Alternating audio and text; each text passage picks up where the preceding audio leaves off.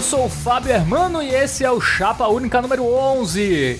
Chapa Única é o seu podcast que debate política brasileira sem extremos e com uma boa dose de descontração na medida do possível.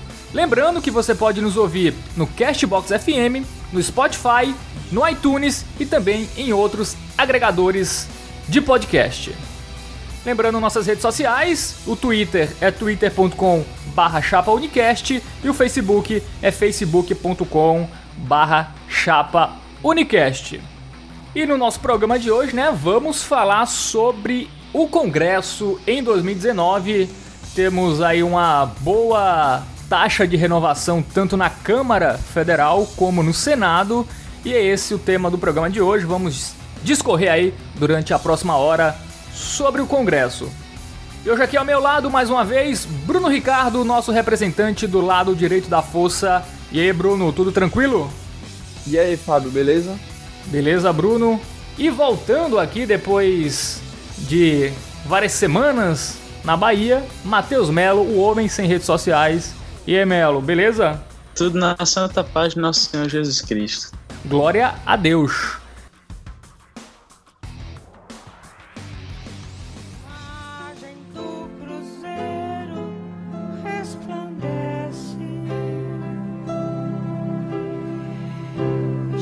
Gigante pela própria natureza. És belo, és forte,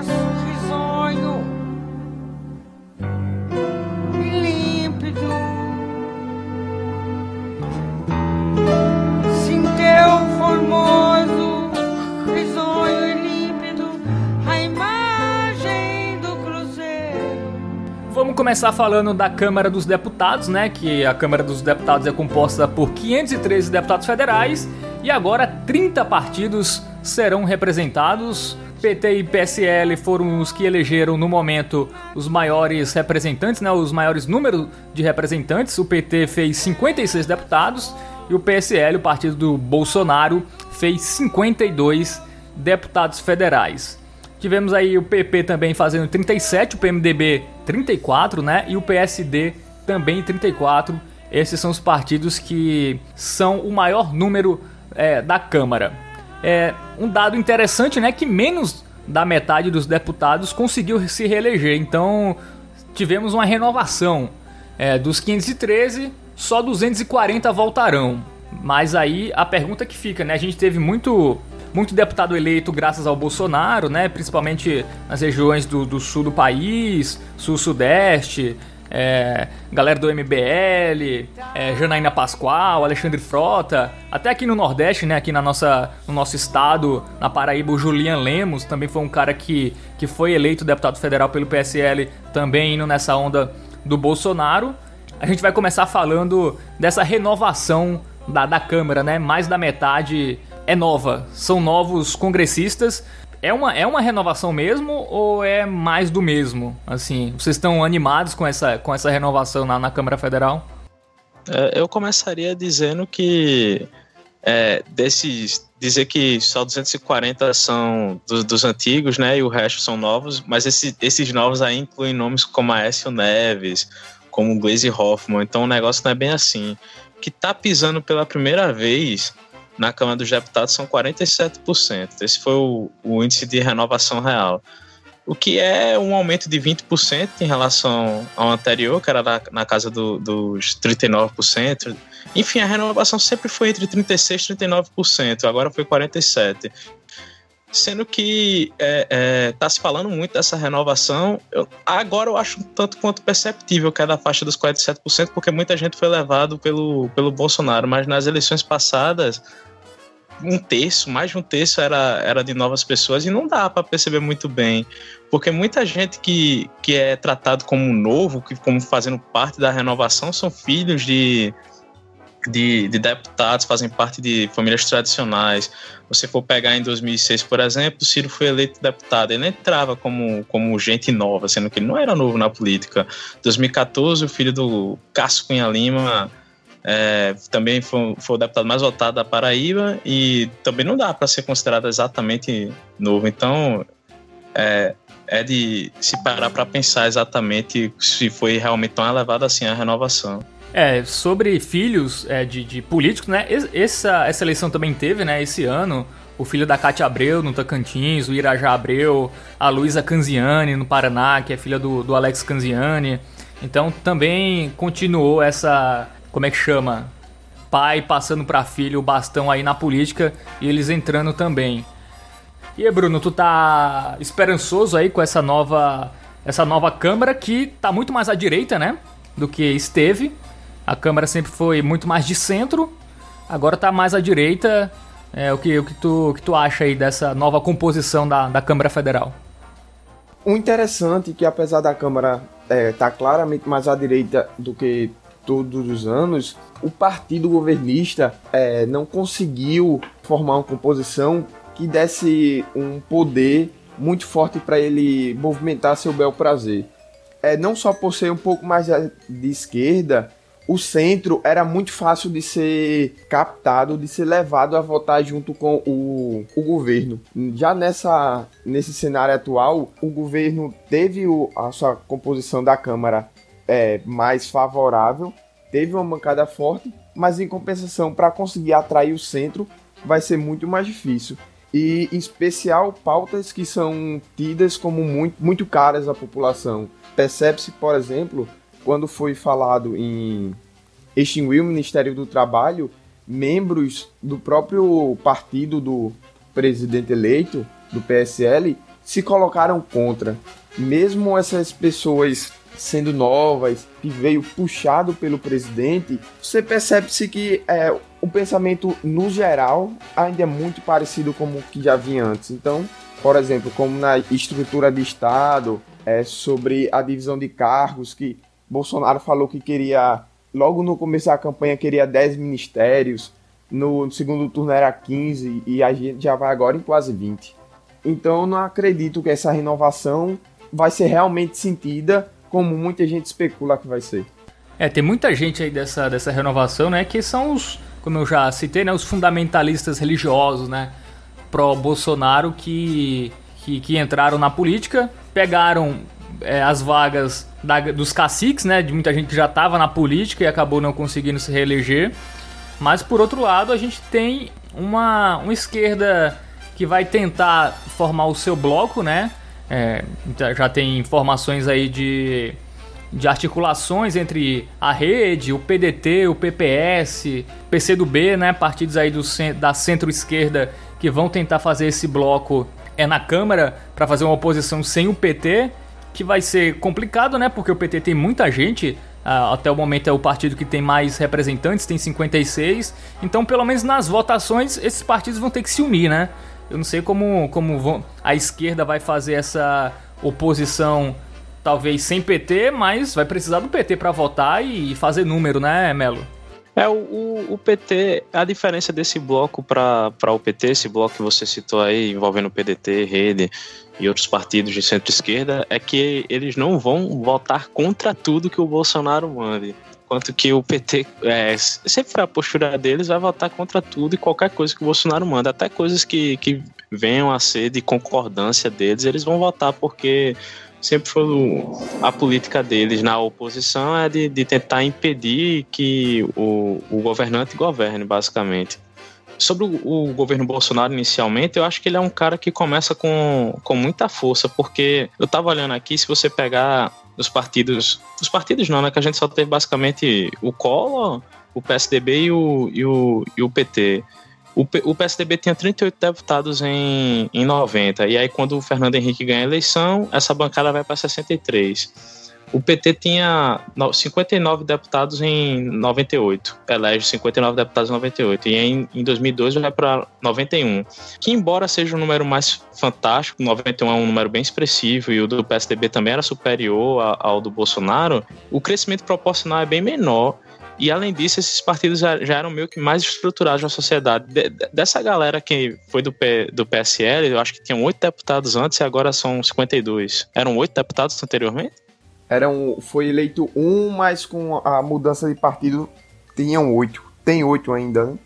É, enfim, esse foi todo em cima da, da imagem do, do, do Bolsonaro. Então, na minha cabeça, eu imagino que ele, dependendo da estratégia dele, inicialmente, na Câmara ele vai ter uma força muito grande, porque a Câmara é um, é um órgão, vamos colocar assim, mais movido à, à pressão popular, eu acho. E, e, o Bolsonaro, mesmo não parecendo tão expressivo assim, os 55% dele, eu acho que ele está muito forte dentro da, da, da sociedade e ele deve começar com pautas que são meio que consensos na, na sociedade brasileira atual e entre vários desses deputados eleitos que são mais conservadores. Então ele vai começar provavelmente com flexibilização do Estatuto do Desarmamento.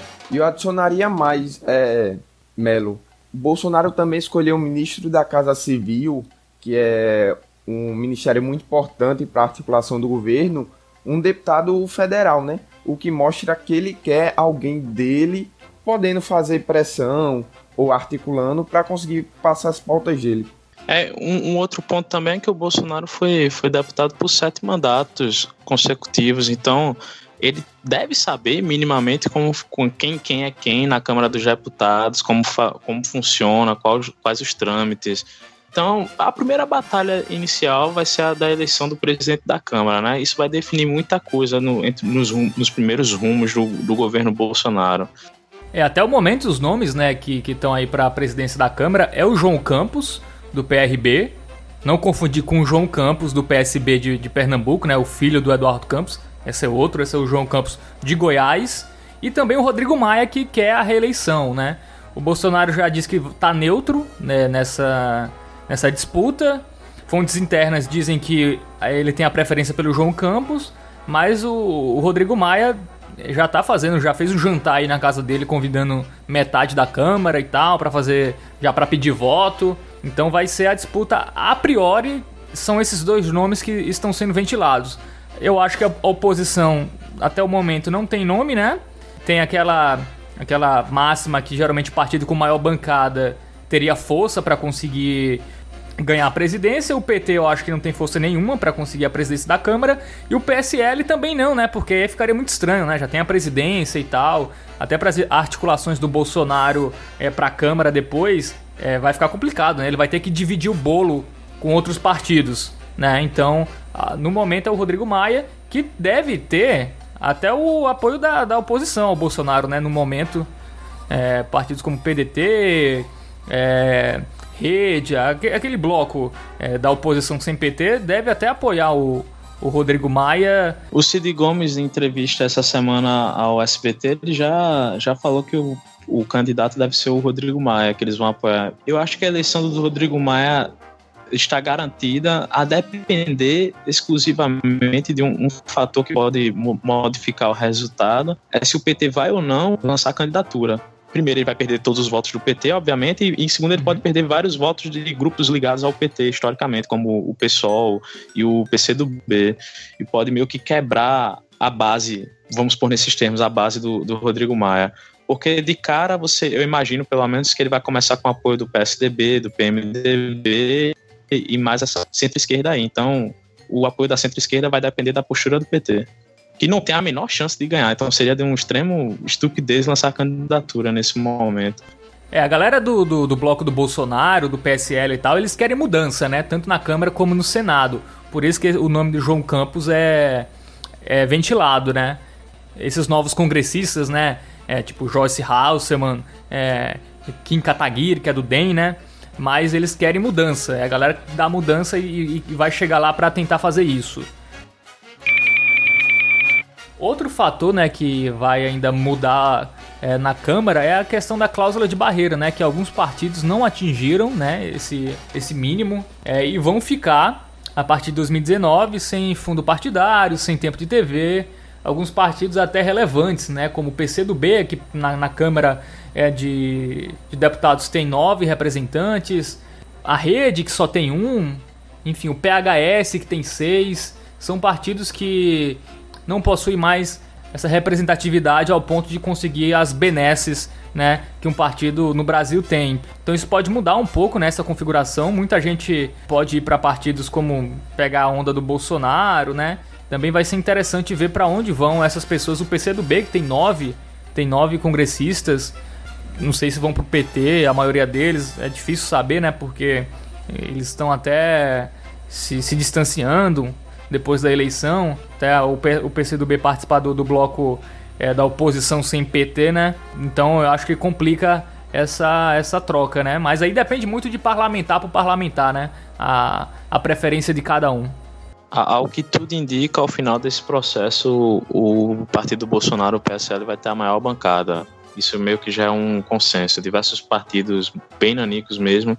O partido do Collor, por exemplo, o PTC, só fez um deputado. Essa galera aí vai correr toda para o PSL. Com relação ao PCdoB, é, me parece que, que eles não vão para o PT, não. Acho que eles já demarcaram bem, já saiu notícias é, nos últimos tempos, nas últimas semanas, que estavam querendo formar esse bloco sem o PT. Eu imagino que o destino deles será ou o PDT do Ciro ou o PSB. Eu imagino que o PT realmente vai ficar isolado durante a legislatura de 2018 a, de 2019 até 2022. É, o, o, aparentemente o PT vai ter a companhia do PSOL, né? Que que é a mesma maluquice, né? O pessoal surgia de uma dissidência do PT, e agora que o PT não tá mais no poder, é, PT e pessoal tão, tão carne e unha, né? É, vai, vai entender isso, né? É, mas podia, se você parar para pensar, podia acontecer algo semelhante com a rede, né? Que também não conseguiu atingir a cláusula de barreira e houve-se boatos que poderia fazer uma fusão com o PV, o que seria bem esdrúxulo, dado que, ela, que eles saíram do, em grande parte do PV mas ao que tudo indica a rede vai se fundir com o PPS.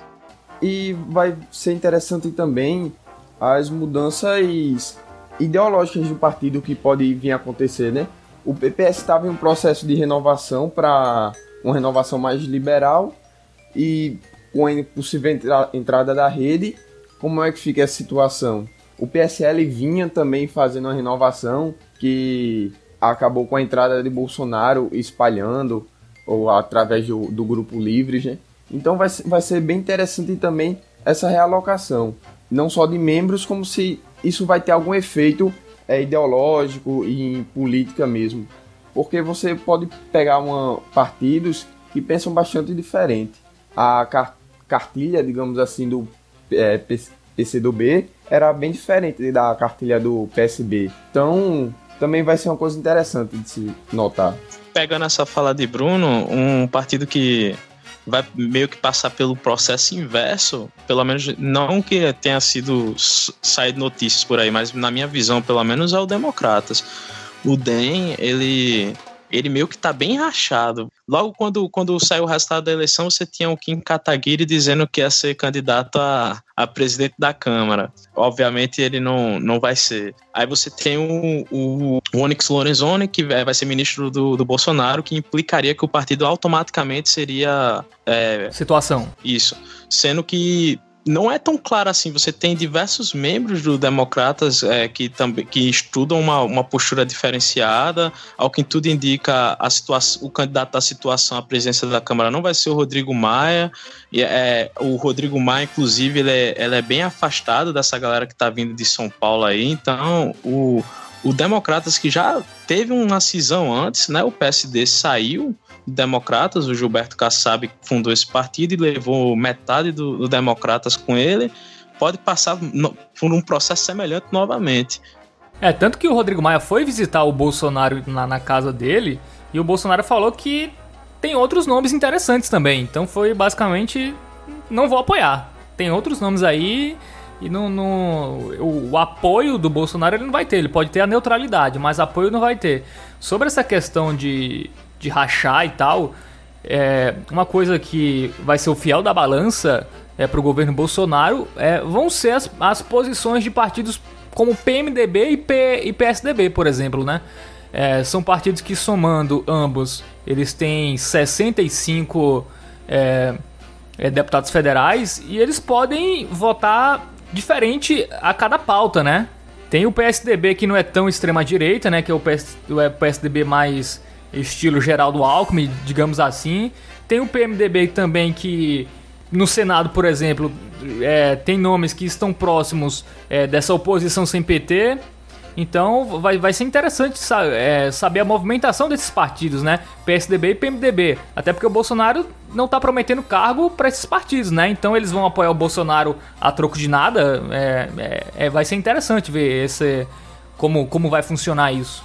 A, a, ao que tudo indica, o PSDB vai ser um na Câmara e outro no, no Senado, porque agora que o, você tem o, o Geraldo Alckmin uma carta fora do baralho, o Serra está nos últimos quatro anos no Senado, mas já não manda muito no, no, PSDB de São Paulo. Basicamente, quem vai tomar controle do partido provavelmente será o, o Dória. E a maior parte da bancada do, do PSDB no, no, na Câmara é de São Paulo. Então a gente vai, vai provavelmente ter um alinhamento automático da Câmara, da, da bancada do PSDB ao, ao Jair Bolsonaro. O PMDB é que a gente vai ter que analisar, porque o PMDB é. Primeiro, que não é um partido, é como se fosse uma aglutinação de, de líderes regionais, é, os famosos coronéis, né? Eles meio que vão ter que analisar o que é que é melhor para eles, se é estar com o Bolsonaro ou estar contra o Bolsonaro. E, e, não é uma análise simples de se fazer, então vai ser, vai ser complicado isso. E sobre esse ponto, é, primeiro com o PSDB, é, o PSDB, muita gente se de dentro que se identificava como centro ou mesmo de esquerda, tá vendo com maus olhos, maus olhos essa tomada de Dória do, do poder internamente, né? E pode e tanto como a gente já falou antes, pode haver um racha no PSDB e a gente pode ver que com esse racha a situação ficaria difícil para o PSDB até se, é, se mostrar um partido estruturado, né?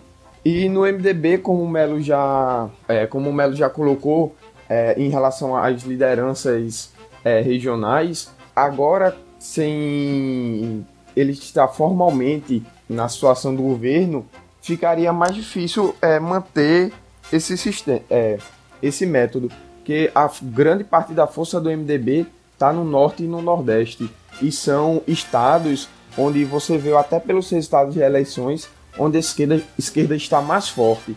É tanto que é, nomes como Renan Calheiros estava apoiando Haddad desde o começo da eleição. É, é meio controverso isso aí, porque também no Nordeste não adianta muito apoiar o Bolsonaro. E também tem, tem informações de quem é lá de Alagoas que o Haddad também não apareceu uma vez na propaganda lá do, do, do filho do Calheiros.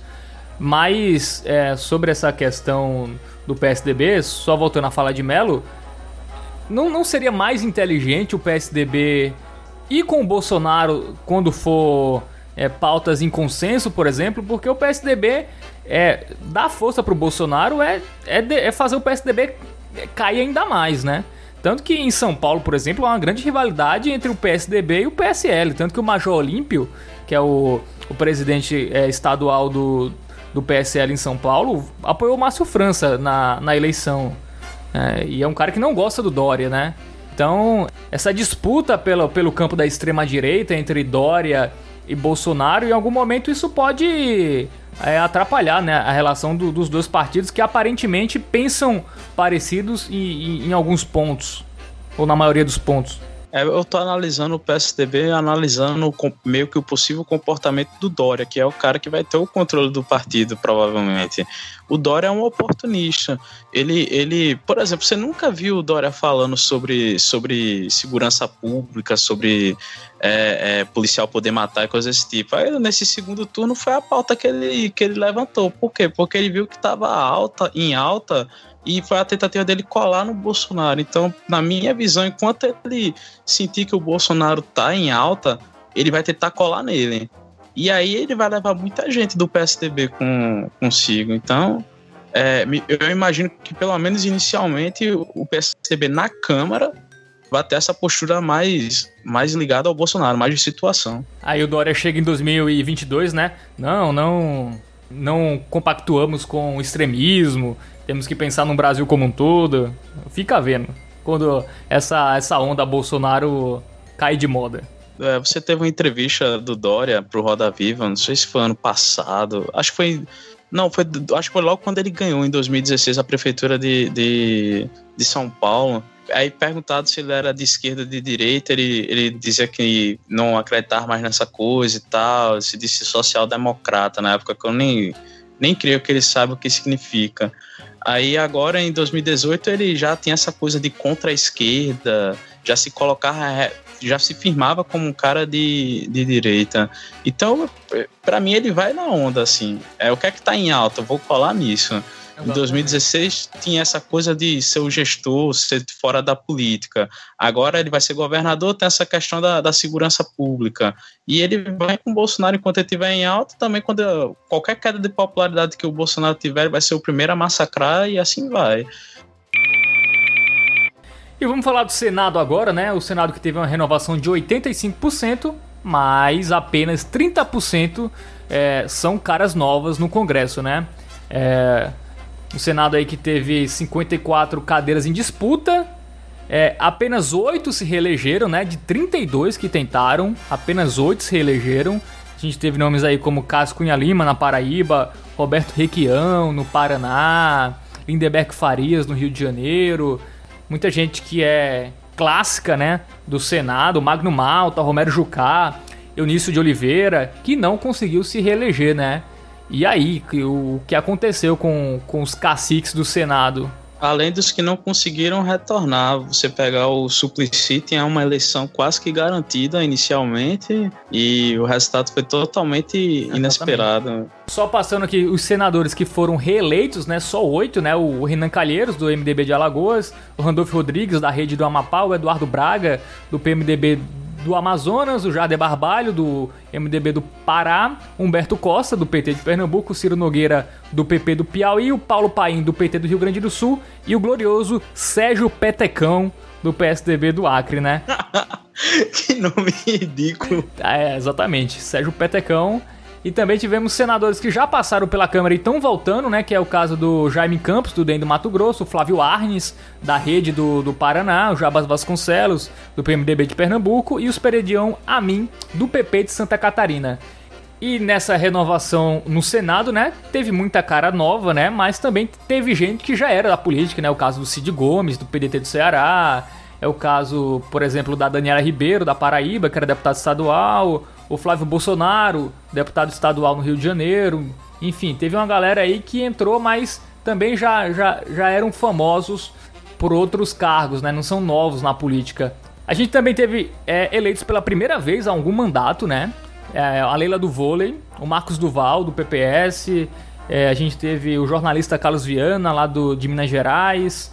É, um nome bem interessante que foi eleito pela primeira vez foi o Fabiano Contarato, do Espírito Santo, ele que é da rede, é o primeiro senador homossexual assumido a, a ganhar uma eleição, a ter um mandato assumido, né? Porque, assim, sem ser assumido, provavelmente já, já ocorreu, né? O, o interessante é que ele levou em cima do Magno Malta. É, exatamente, levou em cima do Magno Malta. É, isso foi incrível. O Magno Malta perder, ainda perder para um, um, homossexual assumido, que é o Fabiano Contarato. A gente também teve o Capitão Stevenson, que é da rede, né? Que também é essas maluquices, né? A rede, a rede elegeu dois candidatos que poderiam ser da do PSL, que é o Capitão Stevenson e o delegado Alessandro Vieira. Dois, dois caras aí da segurança pública que são da rede. Vamos ver como vai, vai ser a posição desses caras aí na no, no Senado, né? É, mas é isso, né? Uma renovação. Tivemos alguns nomes que são realmente caras novas, mas tem muita gente voltando é, de outros de outros mandatos, né, de outros cargos. Muita gente da, que era deputado federal conseguiu o Senado, gente que tava, já foi governador, enfim. É uma renovação, mas uma renovação até a página 2, né? É interessante, Fábio, a gente pontuar também que, diferentemente da Câmara, o Senado tem algumas atribuições é, privativas que merecem bastante destaque. Como, por exemplo, é, o Senado é o responsável pela aprovação de de operação financeira, como crédito, tanto interno como externo. E com os estados com pesadas dívidas, e vai ser uma bomba que vai acabar caindo no colo da, da presidência, o Senado é, tenha controla sozinho o limite de crédito, como vai ser a negociação da dívida. O Senado também tem algumas atribuições exclusivas sobre determinados impostos, sobre é, o quanto cobrar, como cobrar, e, com, e o Senado é, por sua natureza institucional, é uma espécie de não casa do povo, mas a casa dos estados. Seria como se você não vai representar o povo em si, mas ia representar o governo do estado que você faz parte. E, e você acaba percebendo com isso, apesar de na prática não parecer ter muita, muitos efeitos, mostra que isso fala sobre a responsabilidade do Senado, do, dos senadores com seus estados. E com a grande crise que a gente vai ter, o, o controle do Senado vai, deter, vai ser totalmente determinante para como o governo vai conseguir lidar com a questão fiscal. Do, dos 27 estados, é, contando o Distrito Federal, é, você é, tem seis ou sete que já estão com acima de 65%. Tem vários que estão nesse limite entre 65% e 60%, que é o limite da permitido pela lei de responsabilidade fiscal. E a tendência é que essa dívida só tenha a aumentar. A gente tem poucos estados da nação que ainda estão superavitários ou que têm condição de cumprir a lei de responsabilidade fiscal, não só por competência ou não, mas porque simplesmente não tem dinheiro. O que o, os estados arrecadam estão totalmente vinculados, estão é, totalmente comprometidos com as contas que ele tem. É, nesse sentido aí, eu acho que o Partido Novo vai começar já com a prova de fogo, né? Ganhou o governo do estado de Minas Gerais, que é o estado na situação mais crítica, que provavelmente vai chegar ao ponto em 2019 de não ter dinheiro para pagar o funcionalismo público. Sobre o Senado, é, vai ser a casa onde o Bolsonaro vai ter a maior dificuldade. Você já tem a articulação da oposição, o PDT já formou um bloco aí com, com a rede, que embora seja muito fraca na, na Câmara, era muito forte no Senado, tem cinco senadores.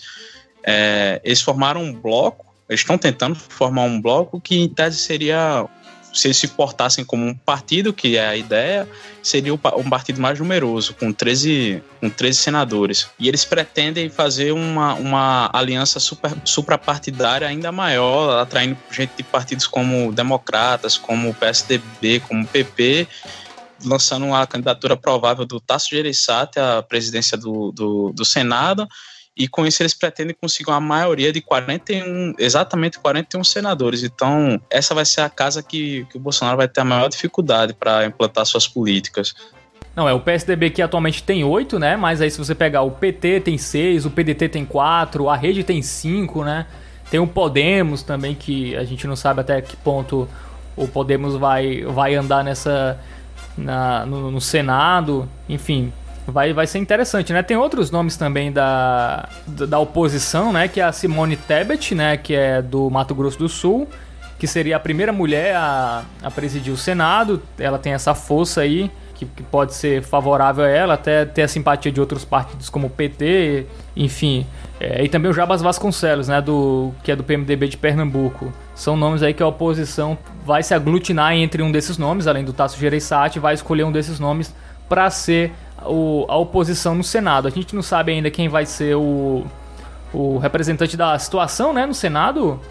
É... E como a gente falou na, no caso do, da Câmara, Fábio, seria interessante também no Senado o partido do Bolsonaro não apoiar, não apoiar um próprio membro. membro. Seria interessante que ele é, apoiasse alguém de outro partido para tentar costurar alguma aliança, porque mesmo não cumprindo a risca a sua decisão de diminuir os ministérios e diminua é, menos do que ele disse que ia diminuir, ainda vai faltar cargo né, para ajudar a compor uma, uma, aliança. E principalmente, como a gente falou, o Senado, ter, Bolsonaro vai ter uma grande dificuldade porque é onde a oposição está mais organizada.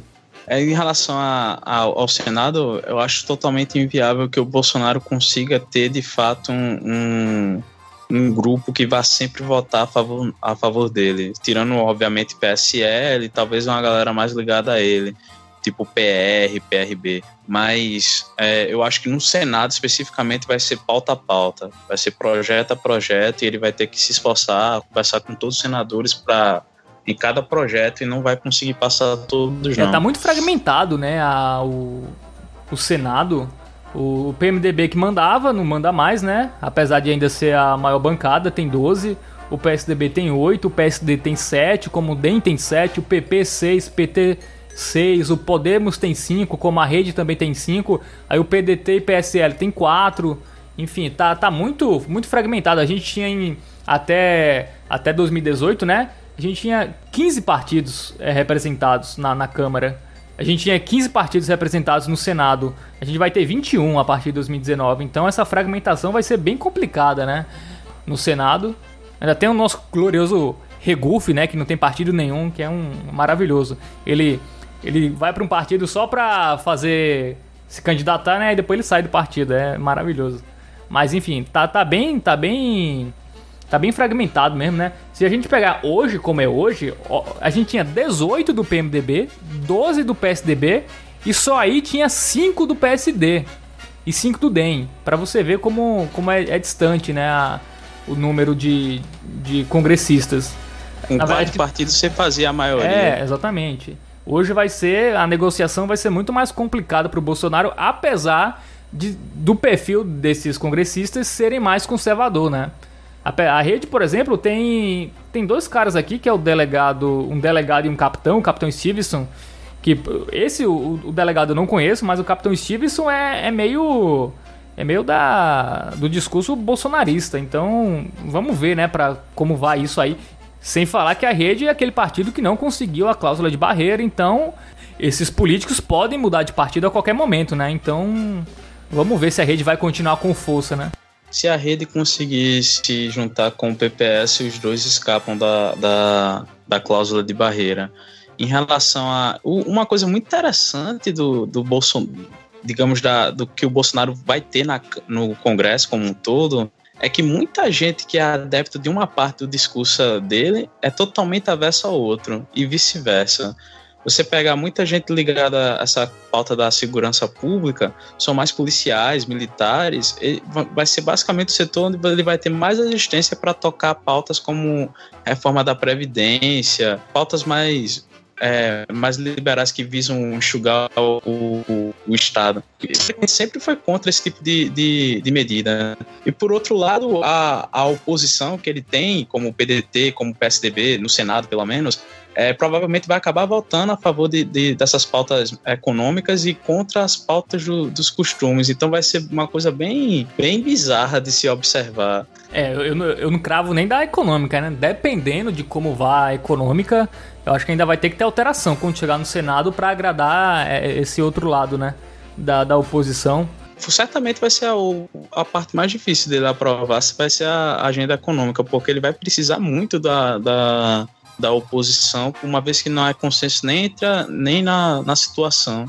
É como o Cid Gomes disse nessa entrevista que eu já citei aqui, é, o casamento entre Bolsonaro e Paulo Guedes não, não dura até as festas juninas. A gente falou já da rejeição né, do Senado, onde dos 32 que tentaram se reeleger, só 8 conseguiram. Tem casos de senadores que tentaram governos estaduais e não ganharam. Os únicos que ganharam foram a Cameli, no Acre, que ela acabou aí com a hegemonia do PT no Acre, e o Caiado do DEM em Goiás. É, também a gente teve a Fátima Bezerra, né, que ganhou no segundo turno no Rio Grande do Norte. Mas a gente teve Anastasia, perdeu em Minas Gerais.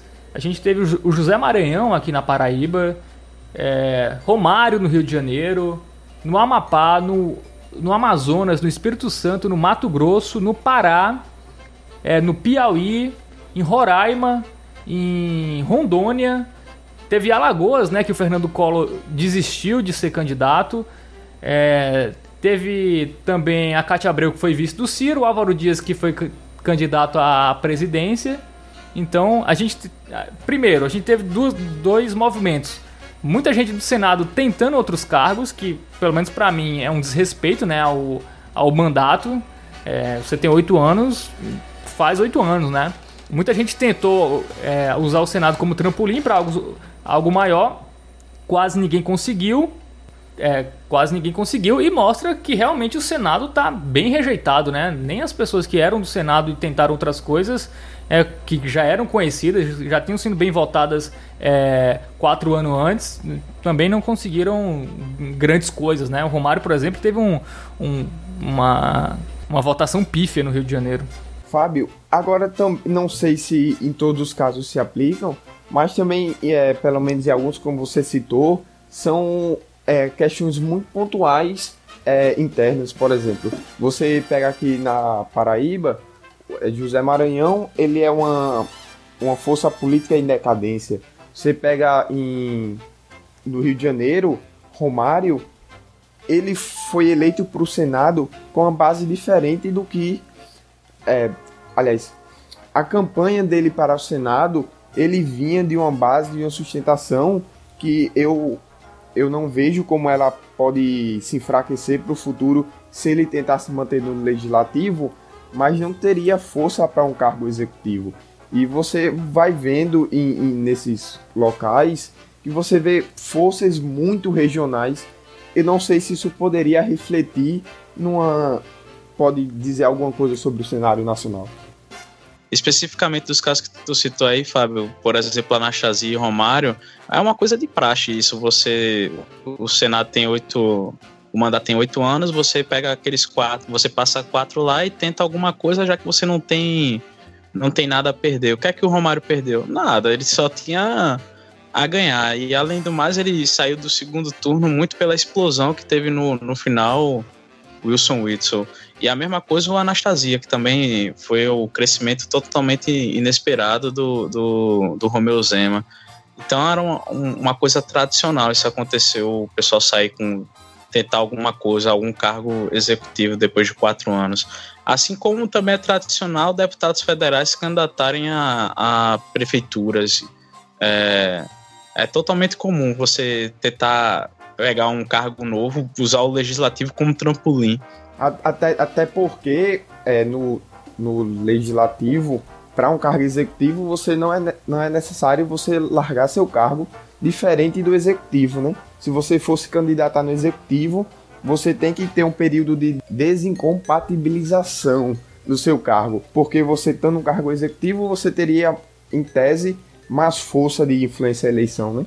Foi o caso do Dória, que ele foi meio que para um all-in. Se ele não ganhasse o, o governo de São Paulo, ele ficaria sem cargo. Ele estaria basicamente de fora da vida política, seria o fim de jogo para ele. Isso para mim mostra que o Senado foi muito mal visto, né? É, desses últimos anos para cá, então essa galera aí vai ter que ou fazer essa onda passar, né? Essa onda antipolítica que atingiu muito o Senado, porque os senadores são muito mais visíveis, né, do que os deputados federais. Então é muito mais fácil você lembrar quem está no Senado do que quem estava na Câmara dos Deputados. Mas o aproveitamento dos senadores que tentaram alguma coisa foi, foi pífio, né? Então é isso, a gente vai chegando ao final de mais um Chapa Única. E Melo, valeu pela participação de hoje. grande abraço. Prazer é todo seu. Valeu. Falou, Bruno. Se recupere aí do seu feriado. Valeu. Falou, Fábio. Provavelmente no próximo programa já serei um meio advogado, então está tudo beleza. Opa, aí sim. De, é, ouvintes, desejo-me sorte na prova da OAB. Muito obrigado. Nossos ouvintes aí que tem algum problema na justiça aí já podem con contatar Bruno Ricardo aí para tirar vocês da prisão ou algo do gênero. Ou colocar quem vocês querem na prisão também. Obrigado, senhor presidente. Nós convidamos a todos neste momento para ouvirmos o hino nacional brasileiro, que será entoado pela cantora Vanusa, acompanhado pelo músico João Bemol.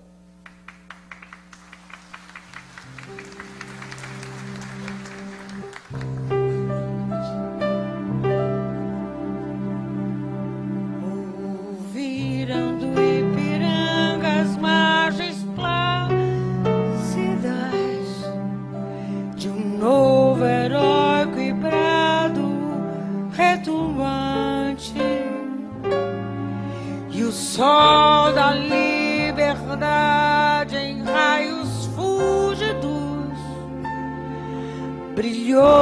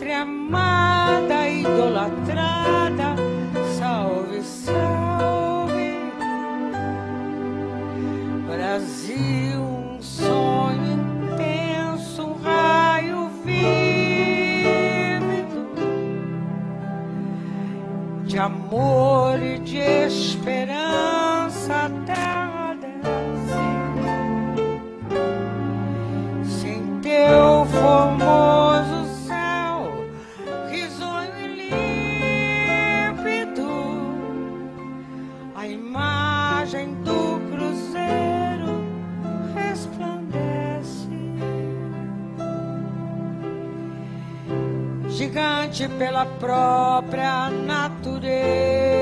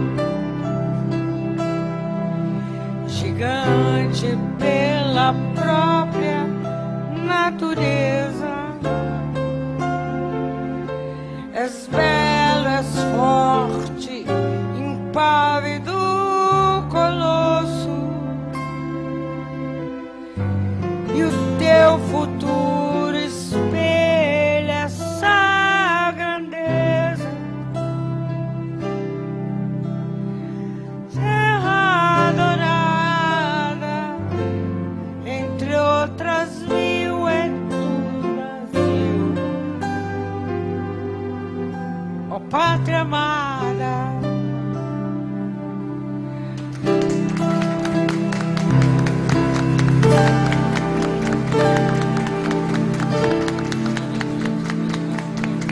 Deitado em berço esplêndido ao sol.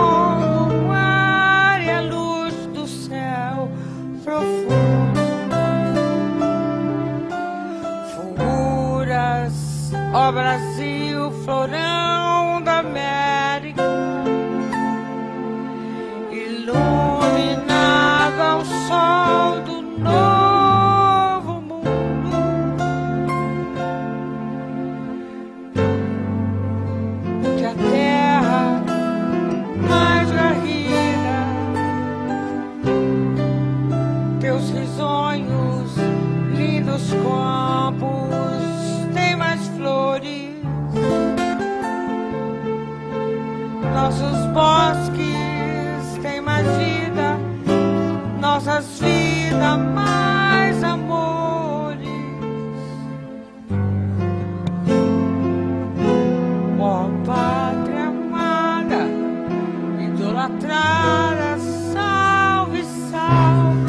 Agradecemos a presença da cantora Vanusa.